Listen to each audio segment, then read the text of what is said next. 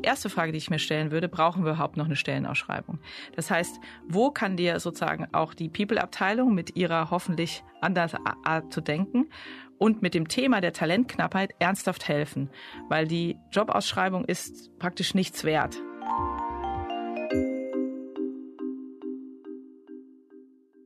Das war Frauke von Polier. Frauke ist Personalvorständin beim Heizungs- und Klimatechnikunternehmen Fiesmann.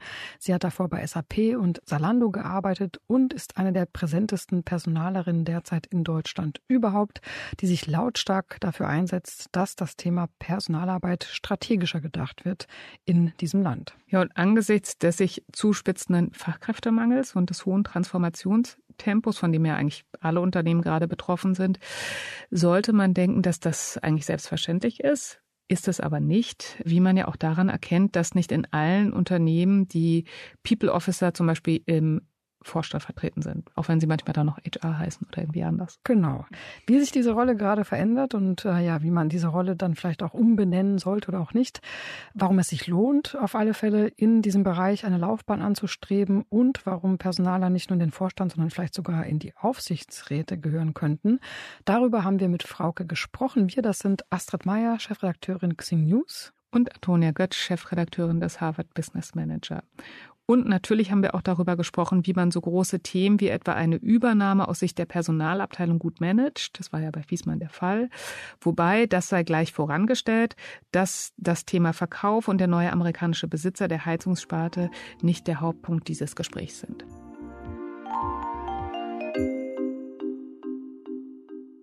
Liebe Frauke, herzlich willkommen im Team A Podcast. Schön, dass du da bist. Liebe Astrid, vielen Dank, dass ihr mich hier in eurem Team A Podcast habt. Ich frage mal oder ich starte mit einer etwas äh, spitzen Frage. Alle paar Jahre fordern ja so streitbare Wissenschaftler, die HR komplett abzuschaffen. Und im Jahr 2023 kann man sich ja durchaus auch schon mal selbst fragen, müssten denn nicht viele Aufgaben, die früher so ganz klassischerweise die HR-Abteilung übernommen hat, wie beispielsweise Abrechnungen, Bewerbungsprozesse und so weiter, die kann man ja jetzt automatisieren und den Rest könnten ja einfach die Führungskräfte übernehmen und dann schaffen wir HR ab, oder? Also fürs HR abschaffen bin ich voll dafür, für nämlich alle, die mich kennen, weil man tatsächlich den Begriff HR nicht aus meinem Munde hört, weil ich denke, dass es eben nicht um die Human Resource geht, sondern um den Menschen geht. Und ich glaube, dass das, was üblicherweise die Teams, die sich mit den Menschen beschäftigen, mit der Organisation, mit der Ablauforganisation, mit der Organisation von Arbeit absolut wichtig sind und ich bin gleichzeitig dafür, alle Tätigkeiten, die transaktionaler Natur sind, die digitalisiert werden können, das auch zu tun, damit man sich eben um die menschlichere Arbeit kümmern kann. Mhm. Soll sich das auch in deinem eigenen Titel ausdrücken? Du bist ja auch CPO, also Chief People Officer. Es gibt, glaube ich, im Moment auch so den Trend zum Chief Talent and People Officer. Ähm, wofür steht diese Umbenennung tatsächlich? Ich habe in 2014 war das, äh, habe ich so durch einige Reisen damals in Silicon Valley und so dieses Kennenlernen von einer neuen Art von Kultur, von Startups und Technologieunternehmen, die das Thema People halt komplett neu gedacht haben. Da habe ich mich so inspirieren lassen. Ich war damals Head of HR oder CHRO bei Zalando und habe mich inspirieren lassen und gedacht, Mensch, da ist total was dran. Also da ist was dran, dass es um eine neue Art der Wertschöpfung geht, wenn es um diese sag ich mal, klassischen Personalprozesse geht. Und ich habe auch eine, was gesehen, wie man ganz anders darüber nachdenken kann. Und habe dann entschlossen, als ich wiederkam, ganz frisch inspiriert, das mit meinem Team besprochen, habe gesagt, ich würde es gerne auch bewusst im Namen ausdrücken und habe damals das Team und die gesamte Organisation umbenannt in People und Organisation, weil ich gesagt, es geht um Menschen, es geht um Organisation von Arbeit in dem Sinne. Und das ist mir auch wichtig, der, der O-Teil, der Organisationsteil ist sehr wichtig. Und deswegen eben auch im Titel Chief People Officer, den Bereich, den ich führe, der heißt eben People und Organisation ist jetzt bei Fissmann, aber die die Idee oder diese Inspiration, die ist tatsächlich schon deutlich länger. Mhm.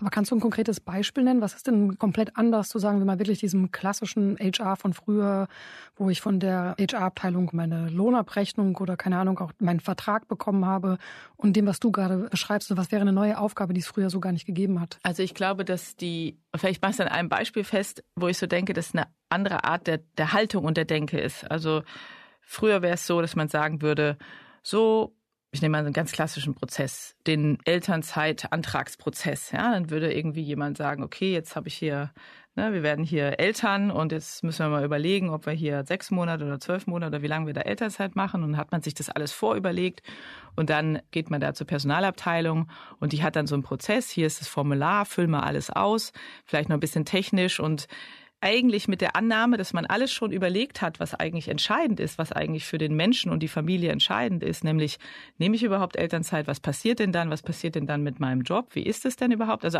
die eigentlichen echten Fragen, ja, die werden in diesem Formular nicht behandelt, sondern im Formular wird nur behandelt, wie, wie lange nimmst du es und so nach dem Motto, wo gibst du dann deine Karte ab? Und dann ging es irgendwie einen Schritt weiter in den Personalabteilungen. Dann haben die gesagt, Mensch, diese Formulare, die machen wir jetzt mal irgendwie auch online. Ja, so. Und dann wurde eigentlich der schlechte Formular und der schlechte Prozess online gestellt und wurde vielleicht noch genannt, jetzt haben wir es aber digitalisiert. So.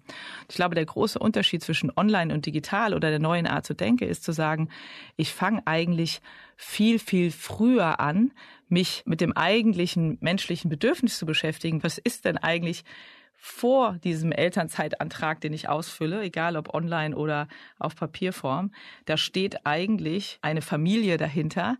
Die Frage dahinter, schaffe ich das finanziell, schaffe ich das irgendwie vielleicht Beruf und Familie zu vereinbaren und wie kann ich vielleicht auch als Arbeitgeberin das unterstützen. Und das ist für mich die ganz neue Art zu denken. Das heißt, deswegen solche Prozesse müssen eigentlich viel, viel früher anfangen. Und das Formular ist eigentlich total unwichtig geworden.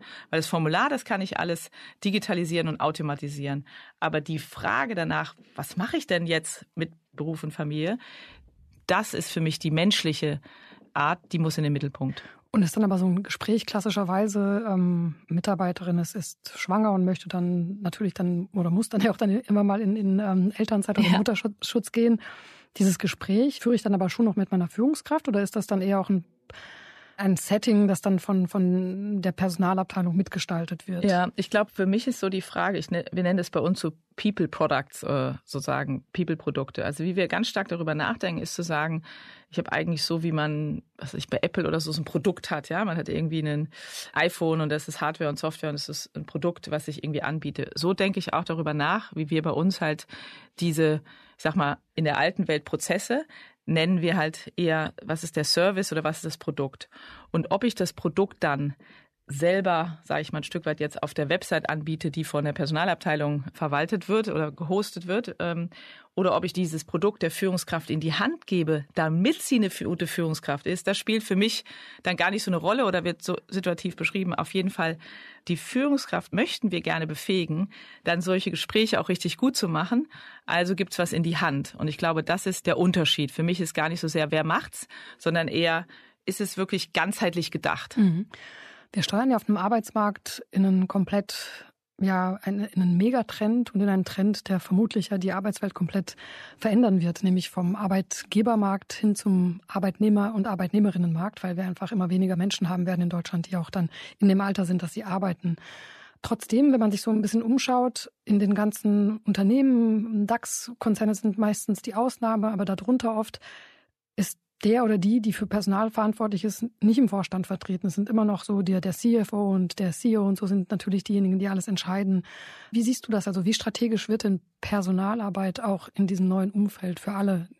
Ich denke, dass das der entscheidende Differenzierungsfaktor sein wird in Zukunft und von daher gibt es für mich keinen Grund, die Personalfunktion oder People-Funktion oder Organisationsfunktion nicht im Vorstand zu haben. Da habe ich eine ganz klare Meinung zu. Ich gehe sogar einen Schritt weiter und sage für mich das eine, dass die am Tisch sitzen muss. Das ist noch nicht mal eine Diskussion für mich. Das muss sein. Die muss bei den Entscheidungen dabei sein. Die muss, muss genau dieses menschliche Gewissen reinbringen in all den Geschäftsentscheidungen, die da zu treffen sind.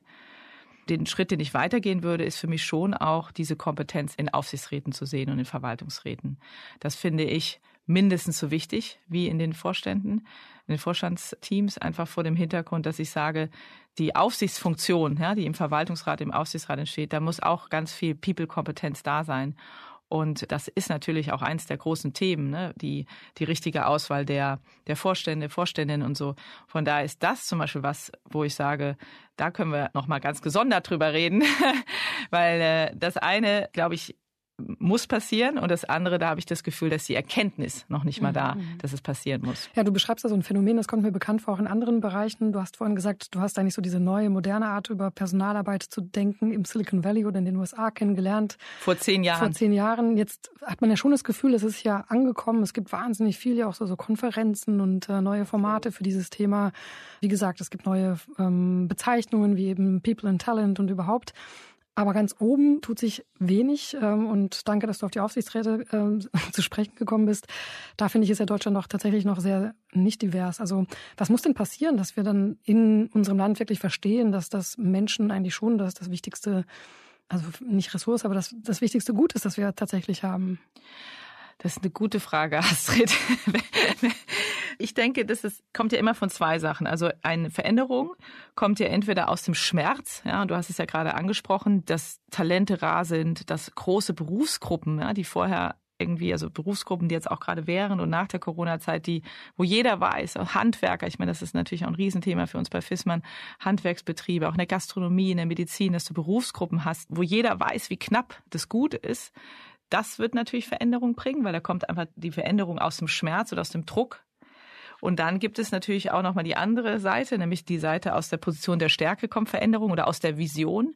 Und da sehe ich schon auch immer mehr, und das ist für mich der Trend in der Technologie, also jetzt auch durch äh, GPD, wenn sowas wie Software, Engineering und so weiter durch eben generative künstliche Intelligenz sich Stück für Stück dahin entwickelt, dass es eben kein besonderes Gut mehr ist, dann wird sich auch alleine dadurch noch stärker diese menschlichen Fähigkeiten, also Verhalten gesucht. Das heißt, ich glaube, dass von zwei Seiten die Veränderung kommt, einmal aus dem Schmerz der Personalknappheit, aber auch aus der Vision und dem Verständnis, dass die Zukunft der künstlichen Intelligenz heißt, mehr menschliche oder Human Skills zu haben, was dazu führen wird, dass auch hier das Thema People und Personal sich deutlich verstärkt und auch attraktiver macht für viele, die sich vielleicht vorher nicht dafür interessiert haben. Mhm. Jetzt haben wir ja so über die Veränderungen auf dem Markt gesprochen. Du bist schon eine Weile in dem Geschäft tätig und ähm, sehr erfolgreich.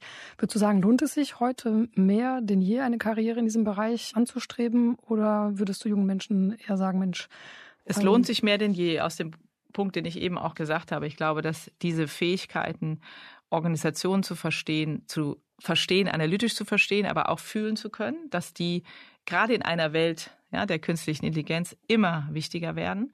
Und ich sehe vor allem, und das finde ich das Tolle, ich sehe vor allem sehr viel mehr, sag ich mal, Talente und Menschen, die da jetzt Lust drauf haben, auf so eine People Practice oder Organisationspractice, die vielleicht vorher sich eher für Business Development oder vielleicht Vertrieb oder Produkt oder so entschieden haben. Und auch gerade, was wir machen mit der Produktisierung von diesen People Themen merke ich auch, dass ich natürlich, ich habe zum Beispiel bei uns im Team gibt es so Rollen wie Product Owner. Ja, man, und das sind natürlich, da muss man auch technisches Verständnis haben. Diese Rollen hätte es früher ja gar nicht gegeben. Und dadurch kann ich natürlich auch Talente, die sich für Technik interessieren, heute anziehen, die ich vorher auch den hätte ich gar keinen interessanten äh, Job anbieten können. Ich würde ganz gerne auf deinen Arbeitgeber Fiesmann ähm, zu sprechen gerne. kommen. Der stand natürlich zuletzt ähm, in den Schlagzeilen deswegen, weil Fiesmann seine Wärmepumpensparte verkauft hat. Der neue US-Besitzer hat betriebsbedingte Kündigungen für drei Jahre ausgeschlossen. Danach sind sie aber möglich. Wie haben denn die Beschäftigten darauf reagiert? Für uns war jetzt die Zeit ja, bis hin zu dieser Kommunikation eine extrem intensive und wichtige Zeit, weil was man verstehen muss, ist, dass die Entscheidung lange gereift ist, dass die Option, die wir uns angeschaut haben, vielfältig war. Und das, was wir wussten von Anfang an, dass das alles so bleibt wie jetzt, ja, zwar äußerlich schön aussieht, weil wir sehr, sehr erfolgreich sind mit hohen Wachstumsrahmen, aber wir wussten, wenn wir alle Dinge, die auf dem Markt passieren und geopolitisch in Betracht ziehen, dass das in den nächsten drei und fünf Jahren ganz anders aussehen wird. Deswegen war die Entscheidung nicht leicht getroffen, leicht fertig getroffen. Und wir wussten, wenn wir das kommunizieren, dass wir das mit genau dieser Substanz, was diese Entscheidung bedeutet, warum wir das tun und äh, wie das ist, dass wir das genauso rüberbringen möchten. Und diese soziale Verantwortung, die eigentlich im Kern hinter dieser Entscheidung steckt, dass wir die eben bestmöglich in der Art und Weise, wie sie eben auch getroffen wurde, kommunizieren. Und genau so sind wir daran gegangen. Und es war äh, so, dass ein, zwei Tage vorher, bevor wir es offiziell kommunizieren durften, bereits die Medien Wind davon bekommen haben und angefangen, so ihre eigene Geschichte zu erzählen. das ist etwas, was schade für uns war. Wir dachten, Mensch, die erzählen unsere Geschichte. Wir müssen doch unsere Geschichte selber erzählen können. Und das konnten wir dann aber auch zwei Tage später. Und das Erste, was wir gemacht haben, ist uns wirklich vor die, vor die Familienmitglieder, vor die Mitarbeitenden gestellt und denen wirklich gut erklärt haben, was diese Entscheidung ist. Und haben dann auch gleich dazu gesagt, von der Vernunft her wird man relativ schnell verstehen, warum das richtig ist. Das Herz wird aber einen Moment brauchen und das ist okay. Und ich glaube, mit dieser Haltung und mit dieser Klarheit und mit der Loyalität zu der sozialen Verantwortung, die da ist, hat sich das gedreht bei den Mitarbeitern, die gesagt haben, okay, wir verstehen, dass es richtig ist. Das ist trotzdem schwer zu verdauen. Wir lassen uns jetzt die Zeit. Und diese Garantien, von denen du gerade gesprochen hast, drei Jahre betriebsbedingte Kündigung ausgeschlossen, zehn Jahre den Standort äh, Sicherung Allendorf, diese Garantien, die waren schon hilfreich für die Leute. Was aber für die Menschen das Wichtigste ist zu wissen, ist, dass der Max Fissmann weiterhin im, im Board sozusagen sitzt und zusätzlich es eben wir auch Anteile haben. Es ist ja kein reiner Verkauf in dem Sinne, sondern eher eine Partnerschaft, dass wir eben auch Anteile zurückbekommen. Und ich glaube, für die Menschen bei Fissmann ist es so, die Loyalität zu Fissmann und weiter mit der Marke Fissmann und damit ja auch mit der Familie Fissmann verbunden zu sein, ist eigentlich die größte größte Garantie, die wir haben, dass das auch weiterhin genauso erfolgreich sein wird. Mhm. Nichtsdestotrotz, ähm, drei Jahre, das ist nicht mehr so weit weg. Ähm, was heißt das denn für deine Arbeit? Also es gibt ja so Good Times und vielleicht auch etwas turbulentere Zeiten. In guten Zeiten kann man sich über alles Mögliche, glaube ich, unterhalten. Gerade so, wenn man auch aus dem Startup-Bereich kommt, äh, haben wir genug Bananen auf dem Tisch oder gerne lieber noch ein paar äh, Birnen oder so. Ne? Ähm, so und jetzt stelle ich mir das schon vor, dass sowas natürlich was mit den Menschen macht und rumort. Was heißt das denn für deine Arbeit konkret? Wie geht ja. man dann mit so einer Transformation um? Damit die Menschen nicht dann doch in Angst vielleicht äh, erstarren? Kommunizieren, kommunizieren, kommunizieren, mit den Menschen sprechen, sprechen, sprechen. Wir haben sowieso bei FISMAN Formate, diese Gesprächsmöglichkeiten. Also wir haben einmal im Monat ein großes All Hands, wo sich jeder wirklich, ob man in der Produktion ist, in der Logistik, im Vertrieb oder im Marketing, sich jeder zuschalten kann, jeden Monat. Und wir führen halt wirklich Konversationen und Gespräche, geben ganz viel Kontext und Verständnis, haben dann zusätzlich sehr viele Formate, so Kaffeetrinkformate, wo einfach viele Leute sich eben auch informieren können und Gespräche führen über einzelne Themen. Die Formate gibt es schon, damit ist da auch schon eine sag ich mal, hohe Bereitschaft, an diesen Formaten teilzunehmen und wie man dann diese Fragen stellt und wie man das alles macht. Also da mussten wir nichts Neues einführen. Und diese Formate haben wir in einer höheren Frequenz jetzt eben laufen lassen. In den ersten drei Tagen gab es jeden Tag diese Formate und jetzt halt in einem Zwei-Wochen-Rhythmus. Und ich halte, glaube halt, dass am Ende geht es nicht drum, das eine Richtige zu sagen oder das einmal perfekt zu machen, sondern es geht um die Häufigkeit. Wenn du Vertrauen weiter stärken möchtest, weil das Vertrauen ist ja da. Das Vertrauen in uns, das Vertrauen in Max und Martin Fissmann ist ja da. Und es geht ja darum, dieses Vertrauen weiter zu haben, dass es gut wird und dass das die richtige Entscheidung ist. Weil ob die Garantien drei, fünf oder zehn Jahre sind, sind ja drei Arten von Garantien. Vorher gab es die ja gar nicht, die Garantien. Es gab weder eine Standortgarantie, noch eine Garantie betriebsbedingten Kündigungsschutz, noch eine Garantie, dass der Standort Allendorf. Und wir haben halt im Grunde, glaube ich, mittlerweile sehr gut über diese Gespräche und Formate erklärt, dass die Wahrscheinlichkeit, dass es in drei Jahren deutlich schlechter aussieht als jetzt mit der Partnerschaft, dass das eigentlich die eigentliche Garantie ist, dass wir weiterhin erfolgreich sind. Mhm ob jetzt Konzerne oder Familienunternehmen, ich glaube, wir hatten jetzt in den letzten drei, vier Jahren so viele Disruptionen da draußen, die ja kein Mensch steuern kann und die alle gleichermaßen betreffen. Wird denn so Transformation, Change generell in Zukunft mehr Raum einnehmen in der Arbeit von Menschen wie dir? Die Frage ist ja so ein bisschen, was ist denn Change oder Transformation? Ich glaube, damit, ich würde sagen, kein Unternehmen ist nicht in der Transformation oder und wahrscheinlich auch schon seit Jahren. Und für mich ist glaube ich, die alte Art über Change nachzudenken, die gibt es nicht mehr. Die ist nämlich so, es gibt einen Punkt A, da müssen wir durch den Change und dann sind wir am Ziel B. Puh, und dann sind wir erstmal, alle haben uns irgendwie, haben uns ordentlich angestrengt, aber jetzt sind wir am Ziel und jetzt können wir erstmal wieder davon ausgehen, dass jetzt am Punkt B wir jetzt unsere Zelte aufschlagen. Und deswegen ist auch manchmal das Wort Change ja, oder Transformation von A nach B zu kommen schwierig, weil sich das ja alles überlappt. Ja, wir kommen von Corona äh, in die äh, Lieferengpässe, den Ukraine-Krieg, die Talentknappheit. Also wo ist das Anfang und wo ist das Ende? Ja? Und von daher geht es, glaube ich, bei mir darum, mehr zu sagen, wie kann ich eigentlich in einer Welt, wo es viel Dynamik und damit auch Unsicherheiten gibt, welche Aspekte sind denn stabil? Weil echte Agilität, ja, wir suchen ja immer nach der Agilität, ist ja die perfekte Balance zwischen Dynamik, hohe Dynamik und hohe Stabilität. Und die Frage ist ja eher in einer ständig sich ändernden Welt, wo ist eigentlich die Stabilität? Und das ist für mich absolut ein ganz entscheidender Punkt, auch gerade für den Chief People Officer oder Chief People Officerin, zu über sagen, okay, was ist denn stabil? Ja, was sind denn die Dinge, auf die ich mich verlassen kann? Und das können nicht bürokratische Prozesse sein. Das müssen sozusagen diese menschlichen Themen sein. Ich gebe mal ein Beispiel bei Fissmann die soziale Verantwortung, die wir haben als Familienunternehmen, auf die kann ich mich verlassen. Und auch jetzt in der Entscheidung ist das eigentlich die treibende Kraft gewesen, die soziale Verantwortung.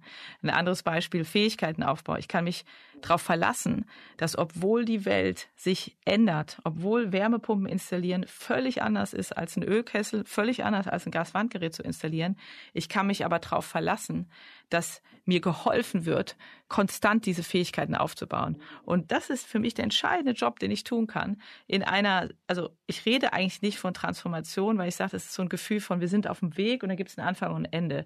Ich rede eher davon, wie bringe ich denn Stabilität in eine sozusagen instabile Welt. Und das schafft für mich Vertrauen. Ähm, ein Thema, was jetzt in den Unternehmen total groß ist, ist nämlich das Thema Recruiting. Ne? Also das, ja. alle sind auf der Suche. Wir haben Fachkräftemangel schon an vielen Stellen. Wie sieht es denn bei Stellenausschreibungen aus? Also hm, sollte ich das dann als Führungskraft selbst machen? Wo kann mich da die HR-Abteilung oder die People-Organisation unterstützen? Macht das das Recruiting? Also wo, ja. wo, wo setzt man da den Ja, das ist ein tolles an? Thema. Das brauchst du jetzt nur noch ChatGPT zu geben. Jetzt brauchen wir gar nicht mehr darüber zu reden. Wer es macht, jetzt macht's dein, dein GPT-Assistent. Ähm, nee, aber Spaß beiseite. Ich finde, es, finde, es sind wirklich gute Fragen, weil es geht ja darum, mit diesen sage ich mal, klassischen Themen auch ein Stück weit aufzuräumen. Deswegen stehen wir hier. Die Frage, die erste Frage, die ich mir stellen würde, brauchen wir überhaupt noch eine Stellenausschreibung? Das heißt, wo kann dir sozusagen auch die People-Abteilung mit ihrer hoffentlich anders Art zu denken und mit dem Thema der Talentknappheit ernsthaft helfen? Weil die Jobausschreibung ist praktisch nichts wert. Ja, das Gespräch, was wir haben müssen, damit ich dir helfen kann als Führungskraft, die richtigen Talente in dein Team zu kriegen, ist erstmal so die Grundfrage, welche Capabilities, also welche Fähigkeiten, was brauchst du eigentlich, was hast du eigentlich da im Team, was ist nicht da, welche Aufgaben sind da und was sind dann auch gut geschnittene Rollen und Jobs, die man auch finden kann und wo noch, äh, finde ich, die, sag mal, wo wir als People-Team die Verantwortung haben, auch gerade im Recruiting, ist, die richtigen Technologien auch zu holen, weil heutzutage ist das Suchen halt wirklich einfach nicht mehr über klassische Stellenausschreibungen ausreichend. Das heißt, es gibt wirklich tolle Werkzeuge und Tools, um dann über Fähigkeiten und Profile und so weiter wirklich die, die richtigen Menschen zu finden. Deswegen würde ich sagen, das sollte das People-Team machen, die Kompetenz zu haben, der Führungskraft zu helfen, was sie eigentlich sucht. Weil wir haben bis heute noch Momente, wo wir, neulich meine Recruiting-Chefin so toll gesagt, die so, manchmal kommen die Leute mit Aufgabenbeschreibung, das ist gar kein Job sozusagen. Das ist eigentlich gar kein richtiger Job. Das ist eigentlich eine Liste von Aufgaben, die irgendwie jetzt abgearbeitet werden muss, aber es ist kein Job. Und das sind die Momente, wo ich denke, wo du diesen Sparingspartner brauchst im People-Team. So was, so das macht gar keinen Sinn. Und wenn, und wenn, vielleicht findest du jemanden, der das macht, aber nach einem halben Jahr wird die Person weg sein, weil das wird es ist eigentlich gar kein Job, es ist eigentlich nur eine Liste von Aufgaben. Und das sind für mich die tollen Gespräche. Wenn es dann wieder darum geht, wenn wir einen Schritt weitergehen, das Kennenlernen der Person, ja, da sehe ich schon das Recruiting oder People-Team als die Advokaten der Kandidaten, ja, die wirklich so, die einfach diese Experience sicherstellen, dass es schnell ist im Prozess, dass es gut gemacht ist, dass gut übersetzt wird, dass gut erklärt wird und die Führungskräfte oder das Leadership sehe ich da drin wirklich auch in dem Sinne das Assessment zu machen, zu gucken, passt das, passt das nicht, sind es genau diese Fähigkeiten. So würde ich vielleicht ein Stück weit diese Arbeitsteilung beschreiben und damit auch ein Stück weit das Thema strategischer oder transformativer auch betrachten wollen, was das People-Team dann gemeinsam mit den Führungskräften erarbeitet. Mhm. Die Recruiter tun mir auch ehrlicherweise so ein bisschen leid in den letzten Jahren, weil ähm, ich finde das so ein bisschen wie so salopp ausgedrückt wie so ein Schweinezyklus entstanden. Ne? Also genau. in den Phasen, gerade genau. auch während Corona, wo plötzlich alle eingestellt haben, gerade ja. in IT. Unternehmen konnte es nicht genug davon geben. Kaum waren die guten Zeiten vorbei oder kamen die normalen genau wieder, so. sind die wieder entlassen worden. Die sind so ein bisschen wie die, die Kanarienvögel im Schacht. Da sieht man so, wie es der Wirtschaft gerade geht, finde ich. Ne? Absolut, das ist genau richtig gesagt. Und deswegen müssen auch diese Rollen komplett reformiert werden, weil das einfach, du musst uns doch immer fragen, was ist denn die Wertschöpfung einer Rolle? Das ist doch es geht doch nicht um den Prozess, es geht doch um die, die Wertschöpfung. Ich bin ein, eine Recruiterin von Herzen, so bin ich eigentlich in den Personalbereich gekommen, weil ich habe also Business studiert, MBA gemacht, lange Business Development gemacht. Ich hatte eigentlich gar nichts zu tun mit den Personalthemen und bin damals über Otto so einfach mal ausprobieren, so eine Hospitation gemacht, die damals noch IT-Talente zu rekrutieren und habe dann so festgestellt, was für eine Wertschöpfung eigentlich da drin liegt, die richtigen Personen für die richtigen Stellen in dem richtigen Team ja, gemeinsam irgendwie äh, zu finden und dann zu sehen, wie erfolgreich das Unternehmen wird, wenn es die richtigen Talente hat. Und das fasziniert mich und das muss man immer wieder neu denken und nicht prozessual über die Jobausschreibung kommen, weil dann ist der Recruiter-Job ja, dann kann man einen Großteil des Recruiter-Job dann auch wirklich automatisieren. Mhm. Diesen Podcast hören ja auch viele Talente, viele junge Talente. Worauf sollten die denn achten, wenn Sie so eine Ihre ersten Stellen suchen? Also woran erkennt man tatsächlich, dass die Mitarbeitenden in einem Unternehmen ernst und wichtig genommen werden und das nicht nur irgendwie eine blumige Beschreibung auf der Unternehmensseite ist? Absolut. Ich denke, dass dieses, das, was ja auch heute schon passiert, unheimlich viel rumfragen. Rumfragen, rumfragen, rumfragen. Äh, Menschen, die dort arbeiten, irgendwie ansprechen, rumfangen, schauen, dass man irgendwen, sag ich mal, ein Stück weit kennenlernt. Und äh, wir bieten das tatsächlich auch oft an, ne, dass man dann auch wirklich mit den äh, Familienmitgliedern, mit den Kollegen auch sprechen kann. Also ich glaube wirklich, es ist eher Kollegen suchen Kollegen, Kolleginnen suchen Kolleginnen. Also ich denke, dass das die beste Art ist, genauso wie ich heute denke, dass die beste Art des Rekrutieren über Netzwerke ist, weil einfach die die Beziehung eigentlich schon da ist. Und von daher denke ich, dass man schauen kann, wie kann ich Menschen kennenlernen, die dort arbeiten, um zu validieren. Ja? Es ist nie alles perfekt in keinem Unternehmen. Man kann ja auch seine Xing-Kontakte fragen, die da arbeiten. Man kann nämlich seine Xing-Kontakte fragen. Das würde ich genauso sagen, Astrid. Genau. Woran erkennst du denn eine gute Führungskraft? Ich glaube, für mich ist die diese bisschen, sag ich mal, vielleicht auch Buzzword, ja, was ist Management, was ist Leadership? Ich glaube, dass jede Führungskraft managen können muss und ein Verständnis darüber haben muss, was eigentlich Führung oder im Englischen dieses Leadership bedeutet. Das eine wirklich Vision geben, Richtung geben, Coaching geben und das andere aber auch strukturieren, verstehen und auch selber auch eine Kompetenz mitbringen, ja, in den Themen. Und ich glaube, wenn da eine gute Balance ist ja, und dann in den richtigen Momenten eher Leadership eingesetzt wird, in anderen Momenten Strukturierung und Management eingesetzt wird, diese komplette Klaviatur zu spielen, das finde ich spannend. Frauke, letzte Frage. Was hättest du denn gerne zu Beginn deiner Karriere über Personalarbeit gewusst? Du meinst ganz zu Beginn, als ich sozusagen, ja, das ist ganz, ganz witzig, weil ich hatte wirklich ja gar nichts mit Personal zu tun. Ich habe wirklich so ja, Betriebswirtschaft studiert. Da habe ich auch keine Vertiefungsfach irgendwie Personal genommen. Dann habe ich ein MBA gemacht. Auch da, ne, sind wir beim Thema von eben, hat auch niemand irgendwie suggeriert, dass die Personalarbeit vielleicht ein tolles Feld für mich ist. Und dann irgendwann durch Zufall, aber schon drei, vier, fünf Jahre in der äh, in, innerhalb der Berufs bin ich auf das Thema Recruiting gestoßen und so habe ich meine Leidenschaft gefunden. Und am Ende war es eine Person, wie es halt immer so ist, eine Person, die mich gesehen hat und gedacht hat, das könnte das richtig für mich sein. Und die mich nur überzeugt hat, weil ich so dachte, oh nee, die mich nur überzeugt, weil sie gesagt hat, wenn du das jetzt ein Jahr machst, dann kriegst du danach eine Beförderung.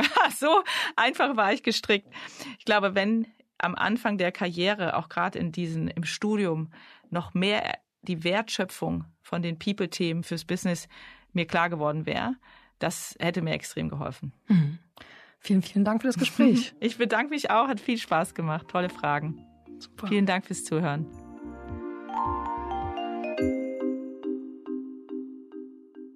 Ja, da habt ihr viele Themen angesprochen, die mich getriggert haben. Also ich muss sagen, ob man Fraukes Rolle nun als Chief People Officer oder People and Talent Officer oder HR-Chefin oder Arbeitsdirektorin benennt, für mich macht es gar nicht so einen großen Unterschied, weil, oder sagen wir mal so, die Kernfrage ist ja, gibt man dem Ganzen einfach nur einen Namen und lässt es gleich oder ist es wirklich was Neues? Genau, also Name ist in dem Fall für mich tatsächlich Programm. Also klar, wenn jetzt plötzlich der HR-Chef in Chief Happiness Officer umbenannt wird, ich finde, da sollte man dann schon stutzig werden und sich das mal genauer anschauen, ob da nicht sehr viel Silicon Valley Hokuspokus dahinter steckt und eigentlich nur heiße Luft. Aber dass sich die Arbeit der Personalabteilung insgesamt gerade grundlegend ändert und dass das auch mit einer grundlegend anderen Haltung natürlich einhergeht, das sollte für mich schon am Ende in so einer Umbenennung oder in einem neuen Framing widerspiegeln. Ich finde, es macht nochmal einen Unterschied, ob ich sage, ah, da kommt die Arbeits Arbeitsdirektorin. Genau. Mhm. Da habe ich sofort auch jemand mit einer ganz anderen Klamotte im Kopf. Die Arbeitsdirektorin Götsch, dachte ich gerade so. Aber bitte erklär das doch noch mal ein bisschen näher. Ich muss mich umziehen für meinen Job als Arbeitsdirektorin. Ja, nee, okay, Arbeitsdirektorin näher, Götsch finde ich gut. Arbeitsdirektorin Meier ist auch okay. Wie soll ich das dann am besten erklären? Vielleicht habe ich einfach das Privileg, dass ich jetzt die letzten vier Jahre in einem Unternehmen gearbeitet habe, das wirklich den Anspruch hat und diesen Anspruch auch lebt, die Personalarbeit und der Personalführung neu und auch vorausschauend zu denken. Und ob das jetzt im Recruiting-Prozess ist oder in der Feedback-Kultur bei uns im Unternehmen, da wird schon sehr viel näher am Menschen her sozusagen oder vom Menschen her gedacht und am Menschen gearbeitet als in vielen Unternehmen, in denen ich davor gearbeitet habe. Also Beispiel Jahresgespräche. Es gab sicher auch schon Unternehmen, denen ich gearbeitet habe, wo das überhaupt nicht mehr stattgefunden hat, weil es irgendwie keinen interessiert hat oder ich selbst habe auch schon Jahresgespräche dann mit Mitarbeitenden anhand eines Papierbogens abgearbeitet, wo ich mich in der Situation selber schon gefragt hatte, wie absurd ist das denn? Aber ich habe es trotzdem gemacht. Ja, vielleicht auch eine Frage dazu, weil äh, das ist ja so, also wir haben ja auch beim Harvard Business Manager regelmäßig diese Titel schafft HR endlich ab. Machen wir bestimmt mal wieder, weil das Problem ja, glaube ich, immer ist, dass HR nicht richtig integriert ist und immer so eine Nebenabteilung und die aber gar keine wirkliche Macht entfaltet. Und eigentlich muss ja ganz viel der Arbeit von HR auch über die Führung laufen. Also was ist äh, vielleicht das, was du da auch anders erlebt hast? Also das fängt im Recruiting-Prozess an und hört beim Sparring auf, so wie von Frauke auch beschrieben, dass ich wirklich die Personalabteilung als einen gleichberechtigten Partner gesehen habe und dass ich auch schon Recruiting-Prozesse habe, wo mich die Recruiter darauf aufmerksam gemacht haben, bestimmte Schwächen und Stellen von Kandidaten mir vielleicht nochmal anzugucken, wo ich am Anfang dachte, so, hä, was erzählt ihr mir da? Ich, äh, ich bin doch hier die Führungskraft und die Fachkraft und weiß genau, worauf es ankommt. Und ich muss sagen, im Nachhinein haben die Kolleginnen und Kollegen total recht gehabt. Und da dachte ich mir, Mensch, so eine Unterstützung, so eine, ja, so eine Wertschöpfung, die braucht eigentlich wirklich jedes Unternehmen. Also dass es wirklich Hand in Hand geht und man da auf Augenhöhe, ja, das ist tatsächlich, äh, finde ich, meine Erfahrung in vielen Unternehmen nicht so, sondern dass es tatsächlich sehr entkoppelt ist. Ja, und ich glaube eben, dass deshalb in Zukunft solche Unternehmen es eben nicht mehr so gut haben werden, weil wir angesichts der vielen Engpässe und Herausforderungen am Arbeitsmarkt einfach davor gestellt werden, diese, diese Aufgaben zu lösen. Ja, und wer Personalarbeit nicht strategisch denkt und wo die Verantwortlichen wirklich nicht mit am Entscheidungstisch sitzen. Ich glaube, dass diese Unternehmen tatsächlich auch untergehen werden, ähnlich so wie das ja auch mit der Digitalisierung ja auch ein Trend längst ist, der sich seit Jahrzehnten abzeichnet. Absolut. Und wenn dem so ist, dann ist es ja vielleicht wirklich ein Feld, in dem es ganz spannend ist, Karriere zu machen. Also ich muss auch sagen, hm, vielleicht hat mich bis jetzt davon abgehalten, mich nochmal als Arbeitsdirektorin zu bewerben, dass die Situation oft so ist, wie sie ist. Und in der Welt, wie du sie beschreibst, konnte das ja tatsächlich sehr spannend und tatsächlich sehr, sehr äh, strategisch sein. Ich bin jedenfalls irgendwie ähm, ja gespannt, wann das äh, soweit ist, dass Personalarbeitserfahrung dann ein wichtiges Kriterium zum Beispiel für den Aufsichtsrat wird. Ja, absolut.